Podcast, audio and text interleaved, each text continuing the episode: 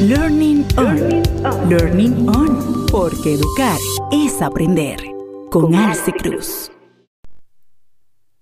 Los que tenemos hijos adolescentes sabemos lo importante que resulta lograr buena comunicación con ellos.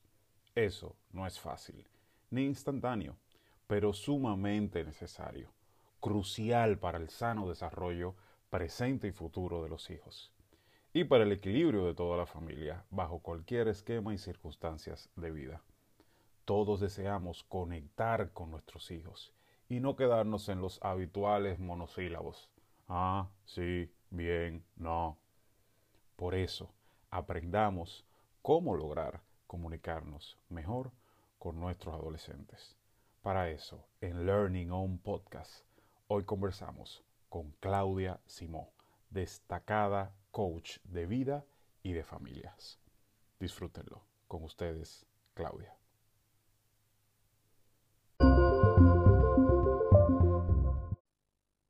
Gracias, querido Alci. Para mí es un honor compartir este espacio y que me invites a, que conversemos un poquitico eh, en este tema que realmente me apasiona y sobre todo una población tan hermosa como son los adolescentes aunque muchas personas me dicen a mí, ay, yo no sé cómo tú puedes.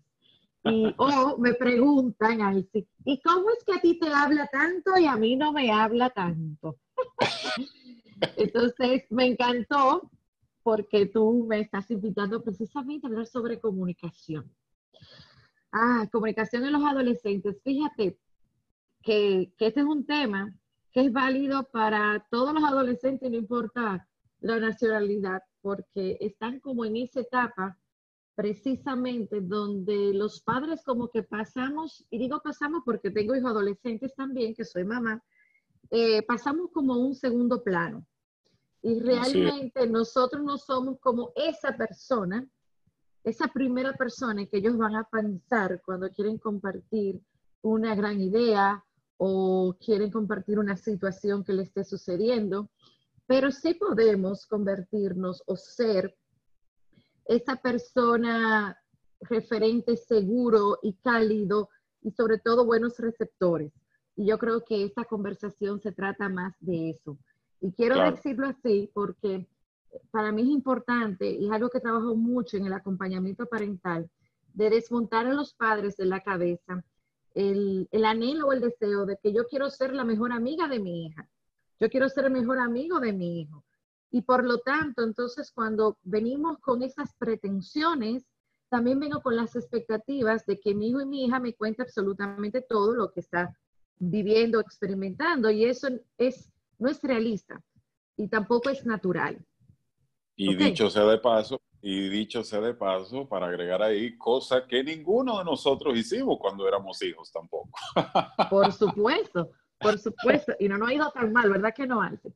Pero es, importante, es importante que comencemos esta conversación, pues ajustando, ajustando esta expectativa y desmontando esta creencia, porque muchos padres genuinamente que llegan a mí llegan con mucho malestar emocional, con mucho dolor, con mucha tristeza, porque me dicen que su anhelo más grande de que gestaban a esta niña es que yo fuera su mejor amiga. Y, de, y desde esa pretensión se sufre mucho. Y también desde esa pretensión se atropella la relación madre-hija, padres-hijos. Y, y, obviamente vamos a boicotear eh, algo tan interesante, importante como es la comunicación. ¿Okay? Claro, y, y, dicho sea de paso, eh, eh, lo que lo hace, yo pienso que más complejo, lo que bien acabas de decir, es que los padres y madres que hacen eso, lo están haciendo con la mejor intención del mundo. Por supuesto. lo están haciendo con amor ahora a la parte operativa de esto, a la parte práctica de esto, es imposible, es irreal que eso suceda. Comenzando porque yo me pongo los zapatos de un teenager o una teenager y tú vienes a decirme que tú tienes que ser mi mejor amiga, mami, y automáticamente hay una, unas alarmas que se disparan de qué es lo que me viene a imponer, porque tiene que controlarme, porque no soy libre de elegir a mi mejor amiga, eh, y una serie de cosas propias del cerebro en formación, ¿verdad? Correcto. Fíjate, yo quiero que iniciemos e-, este plato fuerte. Eh, yo te quiero compartir Yo tengo 20 años, Alci, trabajando con jóvenes, con adolescentes, jóvenes adultos, preadolescentes, eh, y como te dije, me encanta. Y quiero compartir un poco con toda la gente linda que te escucha, cuáles son las demandas y cuáles son las quejas más comunes que los jóvenes me dicen a mí de por qué no le hablan a sus padres. Y yo, creo que, esto es, yo creo que esto es oro molido porque la mayoría de los padres me dicen a mí, Alci, pero yo quisiera saber qué fue lo que hice mal, dónde fue que fallé, porque es que no me habla, porque es que no me tiene confianza. Y yo creo que todos los padres en algún momento se pueden identificar con, con esta, estas inquietudes. Fíjate, te voy a comentar exactamente lo que ellos me dicen. Así que usted me está escuchando, coja su libreta y tome nota. Una de las razones que más lacera la comunicación de los padres con sus hijos adolescentes se llama la indiscreción. Los jóvenes me dicen a mí que lamentablemente no le gusta comunicar a sus padres y me dicen absolutamente nada, porque también como adolescentes al fin son totalmente radicales, no me gusta decirle nada a papi o a mami o a ninguno de los dos porque de una vez lo cuentan. Se lo cuentan a la abuela, a la tía, a la hermana, a la vecina. Bueno, hay algunos que hasta han llegado al punto de contar cosas en las redes sociales no malintencionados, con mucho orgullo. Por ejemplo, algo tan sencillo. A mi hijo lo preseleccionaron para tal torneo. Y este chico no quería que nadie lo supiera. Y la mamá no puede entender por qué él no quería que nadie lo supiera, porque para ella representa de mucho orgullo. Sin embargo, este chico, este chico me decía, mi clave, la presión que ahora yo tengo, la expectativa de todo el mundo sobre mí, yo no quería esa presión, más la que tengo de que yo tengo que tener un buen desempeño. Entonces el padre no, no entiende la mirada, no entiende la realidad del joven y comete una indiscreción desde su entusiasmo, su euforia, felicidad, orgullo, como yo quieran nombrar esto, pero realmente es una indiscreción, porque esta mamá o este papá no le preguntó a este hijo, porque la información es de este hijo, el logro es de este hijo, no es del padre. A ver, mi vida, me encantaría contárselo a todo el mundo hasta poner en los diarios. ¿Tú me permites? Y él probablemente le decía, no, mamá, espérate, no, no, no le digas a nadie, yo tengo unos nervios con esto, yo quisiera que lo manejemos bajo perfil y si realmente me seleccionan y ya voy al torneo, pues vale. Pero a veces nos saltamos esto, no tomamos en cuenta los, las emociones, no tomamos en cuenta la voz de nuestros hijos, porque entendemos que como es mi hijo, yo tengo derecho sobre esta información, sobre estas decisiones, y yo puedo controlarlo. Entonces, fíjate que te acabo de poner algo que a cualquier papá le puede resultar muy inocente, pero ese simple hecho atropella entonces la relación y corta la comunicación. Muchos padres me dicen, ¿tú crees que es posible que me entere yo por terceros? Porque él no me dice nada. Y no te dice nada porque no confía en que tú puedes manejarte con discreción. Entonces, la discreción es algo muy importante en cualquier tipo de relación, no solamente padre e hijos. Y yo se lo digo a los padres, yo los confronto, le digo yo, ¿tú, te sentirías cómodo hablar tus cosas con alguien que tú entiendes que de buenas a primera o porque esté triste, enojado o feliz, va a contar tus cosas con buena o mala intención, pero la va a contar y me dicen no, entonces pasa lo mismo. No creas que porque sea tu hijo, él tiene que estar constantemente aplaudiéndote y también perdonándote todo esto. Entonces, es importante que nosotros entendamos esto. La discreción es una de las razones principales por cual los hijos adolescentes no quieren tener o no crean, no generan o no aperturan este tipo de comunicación que los padres anhelan. Y ojo al sí. Puede ser que haya sucedido situaciones de cuando este chico, esta chica era una niña pequeña, 7, 8, preadolescente, no necesariamente algo que sucedió recientemente. Porque hay padres entonces que comienzan a justificarse y me dicen, no, pero si él tenía su novio, yo no se lo digo a nadie. Pero entonces este chico me dice, no, pero yo de pequeña todo lo que le decía, ella lo contaba.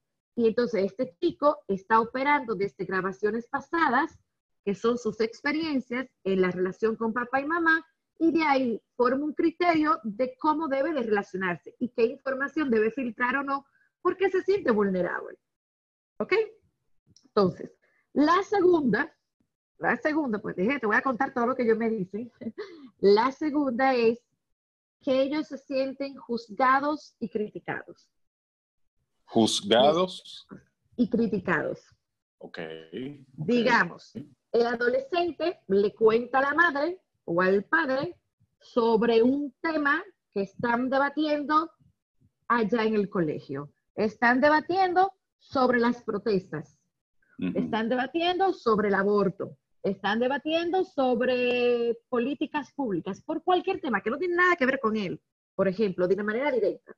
Y la madre o el padre comienza a conversar y comienza a criticar de manera general, por ejemplo, a los jóvenes. Es que los jóvenes de ahora son unos locos, es que los jóvenes de ahora son muy impulsivos, quieren todo fácil, son muy cómodos, comienzan a criticar a los jóvenes.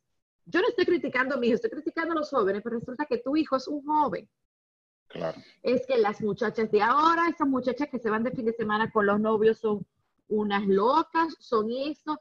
Entonces, ¿tú crees que tu hijo va a aperturarse, a hablarte, hablar contigo con temas que él puede interpretar, que son sensibles o de los cuales tú desapruebas y tú actúas de manera errática porque no es que lo hablan así tan bonito como te lo estoy diciendo aquí, sino son padres que comienzan a criticar y a decir cantidades de cosas y a juzgar y a condenar. Inmediatamente el hijo comienza a formar una idea de cómo el padre piensa o reacciona ante situaciones. Entonces, si mi papá armó un show. Un show es un espectáculo, comenzó a gritar, a hacer un, ¿verdad? Todo esto, porque la profesora me quitó unos puntos en el colegio y no aprobó mi proyecto y me dijo que yo puedo volver a someter, pero me va a, quedar, me va a quitar 15 puntos. Y este, este padre se volvió a su estado infantil, comenzó a hacer un drama total por 15 puntos. Entonces, ¿cómo tú pretendes que tu adolescente te diga a ti que lo cacharon fumando. Si tú por 15 puntos, a ti hubo que casi darte un ansiolítico. Y si te digo que yo estoy fumando o que me gusta una muchacha que es mayor que yo, a ti va a haber que internarte y ponerte una camisa de fuerzas. Entonces, la manera en que nosotros nos relacionamos con temas que son sensibles para nuestros hijos y adolescentes, también le estamos comunicando a ellos muchas cosas sin decírselo directamente. Excelente, excelente. Estamos conversando con Claudia Simó en torno a cómo comunicarnos nuestros, eh, con nuestros adolescentes. Y Claudia, brillante lo que acabas de plantear de esos dos elementos. Te pregunto, ah, para ir eh, impulsando la conversación por el tiempo, te pregunto directamente, ¿y qué pasa cuando yo sí tomo en cuenta estos dos elementos que acaba de decir? La parte de la discreción y la parte que tiene que ver con no juzgar, ¿verdad? Al, chiquillo, a la chiquilla. ¿Qué pasa cuando ya yo tomo en cuenta esos dos elementos y llega el momento de escuchar? Mm, de sentarnos a hablar, sentarnos a conversar después de cena, eh, cuando fuere, eh, y me toca el turno de ya no decir que tú eres lo mejor del mundo, que yo, tú eres mi hijo, yo te quiero, que tú eres mi hija y eres mi orgullo y todos aquellos rollos que a veces soltamos los padres, ¿verdad? Sino que me toca el rol de escuchar. Eh, ¿Qué pasa ahí? Yo pienso, y te lo traigo a colación, porque ese momento para ese tipo de momentos muchos de nosotros no estamos entrenados, aunque tengamos la mejor eh, la mejor de las intenciones, ¿verdad? Eh, ¿Cómo escuchar a alguien que no habla en mi mismo idioma, que no es mi misma generación? Ah, ¿Cómo escuchar? Eh, no es tan fácil escuchar, que no es lo mismo que oír, ¿verdad? ¿Cómo escuchar? ¿Cómo escuchar a nuestros hijos? Fíjate, yo creo que con esta pregunta nos movilizamos lo que son las estrategias. Puede ser que haya en un momento atropellado la comunicación y yo quiera recuperarla, o como yo, yo nunca la he atropellado, sí hago estos, tengo estos elementos que yo mencionaba. Es muy sencillo esto. Y digo que es sencillo porque si intencionalmente queremos construir una buena comunicación y haces esto, lo vas a poder lograr. Lo primero es que tú tienes que entender que cualquier persona, no importa que esté en una posición padre e hijos, pero lo que te, cualquier persona que quiera tener una buena comunicación con alguien tiene que saber generar algo que se llama intimidad. Intimidad. intimidad. y no tiene nada que ver con la intimidad erótica de pareja. Intimidad es sentirme cómodo, a gusto, en un momento con una persona. Porque si se da la intimidad, va a haber apertura. ¿Y cómo yo genero intimidad y apertura con lo que decías? Con la escucha, que yo le llamo la escucha amorosa y generosa. Que los padres, para nada, nadita, estamos entrenados. Porque una escucha amorosa y generosa de padre a hijo implica hacer silencio, implica no interrumpir, implica hacer contacto visual con un rostro relajado, con un rostro o una mirada de atención y amorosa, sin distracción del móvil, sin distracción del computador. simplemente yo estoy aquí al 100% para ti escuchándote y que el joven o la joven comience a conversar contigo, a contarte cualquier situación o cosa que quiera contarte, que puede ser algo muy serio, como puede ser algo muy trivial, desde tu interpretación como padre, pero tú le vas a regalar tu escucha y lo único que tú vas a decir es, cuéntame más. ¿Qué tal?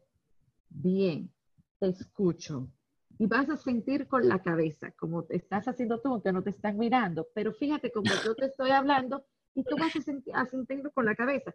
Es esto, porque otro boicoteador de las conversaciones de los hijos adolescentes o jóvenes adultos con sus padres es que los padres los interrumpen constantemente y ellos simplemente sueltan la toalla. Pero cuando se genera un espacio de escucha amorosa, de escucha generosa, donde hay intimidad, créeme que hablan. Entonces aquí van a salir algunas de estas madres que nos están escuchando. Yo lo he intentado y no lo hablo, no me habla. Me dice las cosas porque se las saco a cucharitas, me dice. Y le digo, ¿sabes qué?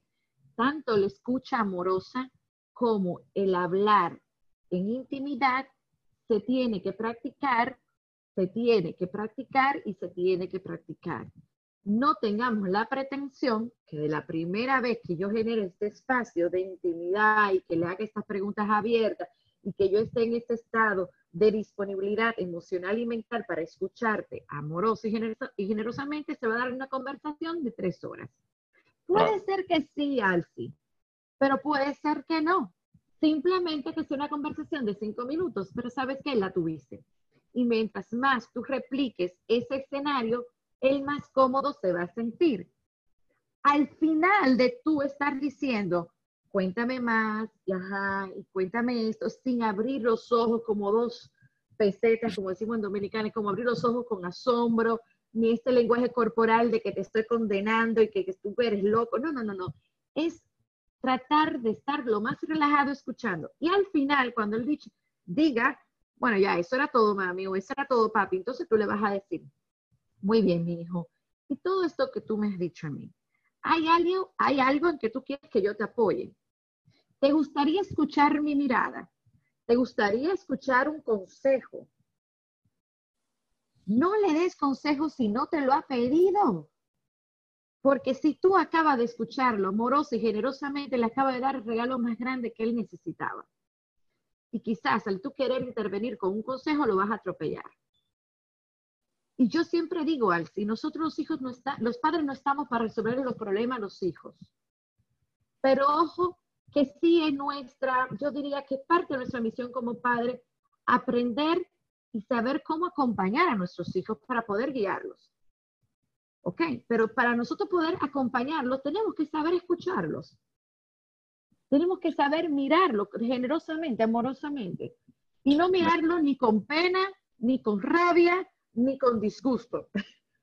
Porque a veces, a veces lo miramos no es con disgusto, como que lo quiero matar. A veces estamos mirando con una pena, como el pobrecillo.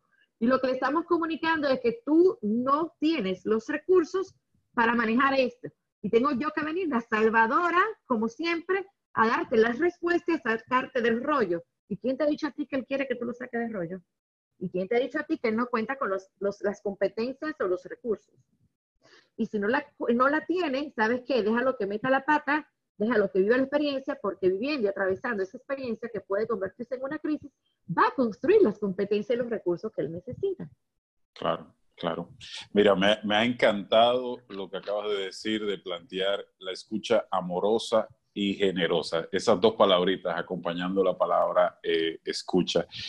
Y me viene a la mente, me viene eh, la imagen de, de del, del, músculo, del, de quien entrena músculo. Es decir, eh, me viene a la mente la idea de que eh, lo que brillantemente planteas de escucha amorosa y generosa no se da por un botón que uno oprima, no se da por, un, por una aplicación que yo baje en el celular, ¿verdad? Eh, se da por entrenar ese músculo para poder hacer eso, porque estamos hablando de, de algo muy profundo. Eh, estás hablando, acabas de mencionar, estar disponible emocionalmente y estar disponible en toda la atención eh, para escuchar amorosa y generosamente a, ese adolescente.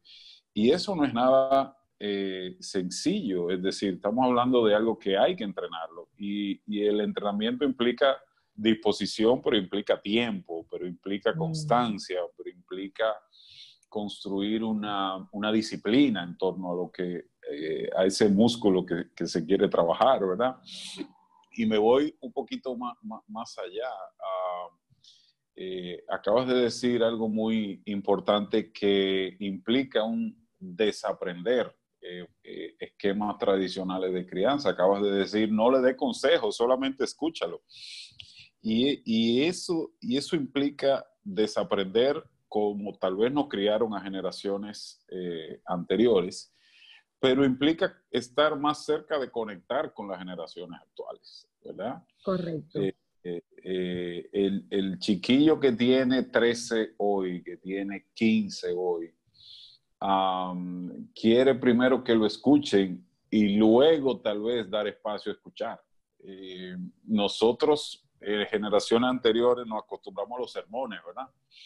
Y, a que nos leyeran la cartilla y nos, eh, nos cantaran unos sermones eh, medievales, ¿verdad? Con lo cual crecimos y punto. Y eso fue lo que nos tocó. Sin embargo, esta generación eh, que viene subiendo adolescente hoy en día no te necesita a ti, no me necesita a mí para tener acceso a información puede buscar desde su celular lo que dijo San Agustín en la Edad Media. puede, puede conseguir el, último libro que, sacó, qué sé yo, Tony Robbins, Pablo Coelho anoche. Lo puede conseguir. Eh, es decir, pero toda esa acceso a información que ellos tienen hoy no le da lo que tú acabas de decir de una escucha amorosa y generosa. Google no te da eso. Eso es correcto. Ah, ninguna aplicación te da eso. No, no, nada que ver. Y te voy a decir otro ingrediente que funciona mucho con los adolescentes y jóvenes adultos y algo que también yo practico mucho en casa con los míos. Yo tengo precisamente un adolescente y un joven adulto en casa y se llama el humor, mi querido Alci. El humor. el humor. Mire, el humor es fabuloso. Cuando tú eres capaz de conversar con tus hijos, comunicarte en el día a día, en la operatividad del día a día, con el humor, tú aligeras la atmósfera, el espacio. Cuando tú eres capaz de hablar, como decimos nosotros, los temas serios, sexualidad, eh, metas, elección de carrera, relaciones de noviazgo, amistades, traición, y tú logras utilizar el humor, ojo, no es burla, que muchos padres se equivocan, ni es ser sarcástico tampoco. Yo hablo de un humor sano, de que tú eres capaz de utilizar el humor a través de hasta mandarle un meme a tu hijo por WhatsApp y él está en la otra habitación y tú estás en tu habitación. El humor es un ingrediente que todos los seres humanos deberíamos de ejercitar, porque nos ayuda a transitar por la vida con más ligereza, nos ayuda a fluir. Y con los adolescentes funciona mucho. Y ellos, cuando tú como padre, que representa para ellos una autoridad, que estás por encima de ellos y seriedad, porque es la persona que asume todo el cargo de responsabilidad de mantener una familia, tú eres capaz también de aligerarte y ir a su espacio, a sus escenarios y realidades a través del humor la conexión es mucho más genuina y rápida. Es como un clic que tú haces. Entonces, yo le, muchos padres me dicen, ay, pero yo no sé ni cómo hacer eso. Digo yo, oh, mira, esto es lo más fácil. A tu jugar videojuegos, ponte a jugar de charla. Escucha qué lenguaje él utiliza para referirse a, a ti como competidor y utilízalo. Y en ese escenario está bien, porque ustedes están jugando videojuegos. Ah, tenemos que aprender, a mí me gustó mucho a lo que tú me decías antes de comenzar eh, este podcast, eh, como desde la realidad del joven. Uno de los grandes errores de esa generación de padres es lo que tú decías, nosotros querer replicar lo que fueron los estilos de crianza o las estructuras o dinámicas de nuestros antepasados. Y muchos padres me dicen, pero yo no soy sinvergüenza, yo soy exitoso, eso funcionó. Sí, te funcionó a ti, pero no le va a funcionar a tu hijo, porque tu hijo nació y creció en una sociedad diferente, con nuevos retos. Incluso su cerebro está cableado totalmente diferente al tuyo, es nativo digital, pero encima de todo, cuando tú naciste en tu familia, tú naciste en una posición diferente al que nació tu hijo.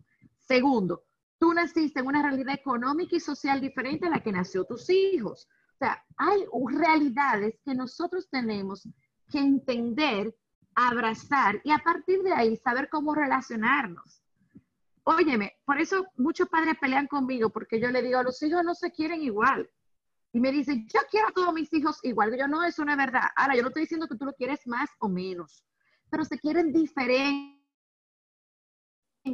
Se quieren diferente. No es lo mismo un hijo que te nace, un hijo especial, que necesita toda tu atención para poder sobrevivir, al hijo que gracias al Señor nace con todas sus facultades y va, va teniendo desarrollo normal y natural. O sea, cada hijo nace en una realidad social, económica. Es más, te voy a decir, hasta en un periodo, un proceso de tu propia sexualidad diferente. Y todo eso va a intervenir en tu rol como padre, aunque la gente no lo crea, pero es así.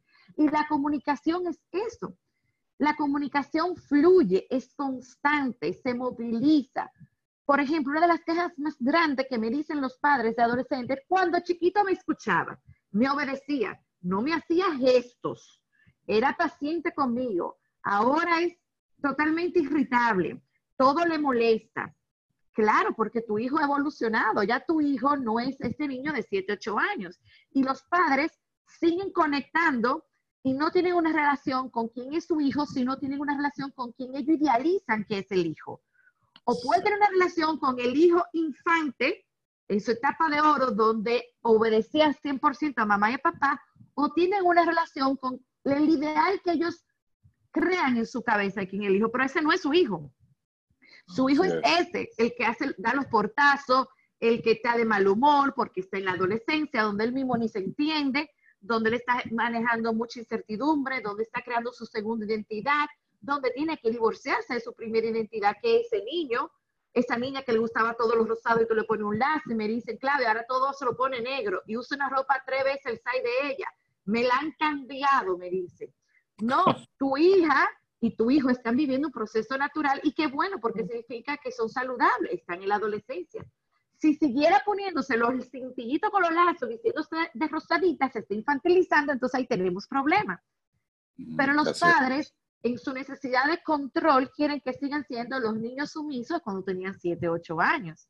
Así es, así es. Y por eso me pareció tan interesante eso que tú me decías, de que aprendamos a comunicarnos, que también es una forma de amar a los hijos, saber comunicarnos desde sus realidades. Excelente, excelente. Y todo lo que acabas de decir tiene que ver, eh, Claudia, con, con, reinventarse como padres, eh, entender eh, que hay que cambiar la mentalidad precisamente por ese amor que, que le tenemos, ¿verdad? Y, em, ya pues, eh, eh, casi concluyendo, te hago la pregunta que obligada de este podcast con todos los invitados. En tus palabras, para ti, ¿cómo definirías reinventarse? Ah, vamos a ver yo entiendo que reinventar, ah, reinventarme es tener la valentía de estar constantemente mirándome, observándome, reconocer que no me lo sé todo, reconocer que quiero seguir aprendiendo de que puedo aprender de todos, y yo siempre lo digo, incluso en todas mis biografías, en mis páginas lo pongo, que mis grandes maestros son mis dos hijos. Reinventarme es tener la capacidad de, de asumir el que yo no sé, el que soy una taza vacía como la historia del cuento Zen del maestro. Soy una taza vacía dispuesta a aprender. Yo entiendo que reinventarse es tener la capacidad de fluir, de caminar y adaptarse a los cambios. Y wow, que en estos tiempos, como tú y yo decíamos ahorita, el que no, es, no está dispuesto a reinventarse lo va a tener que hacer a la buena o a la mala, porque es eso. Nosotros eh, somos como humanos al fin, querido Alci. Eh, crecemos con muchos apegos y nosotros necesitamos aprender a soltar los apegos para, para entonces abrazar lo nuevo. Y reinventarse es eso, tener la capacidad, la valentía de querer abrazar lo nuevo, pero abrazar lo nuevo tengo que soltar lo viejo. ¿Ok? Y eso es lo que yo entiendo por reinventarme.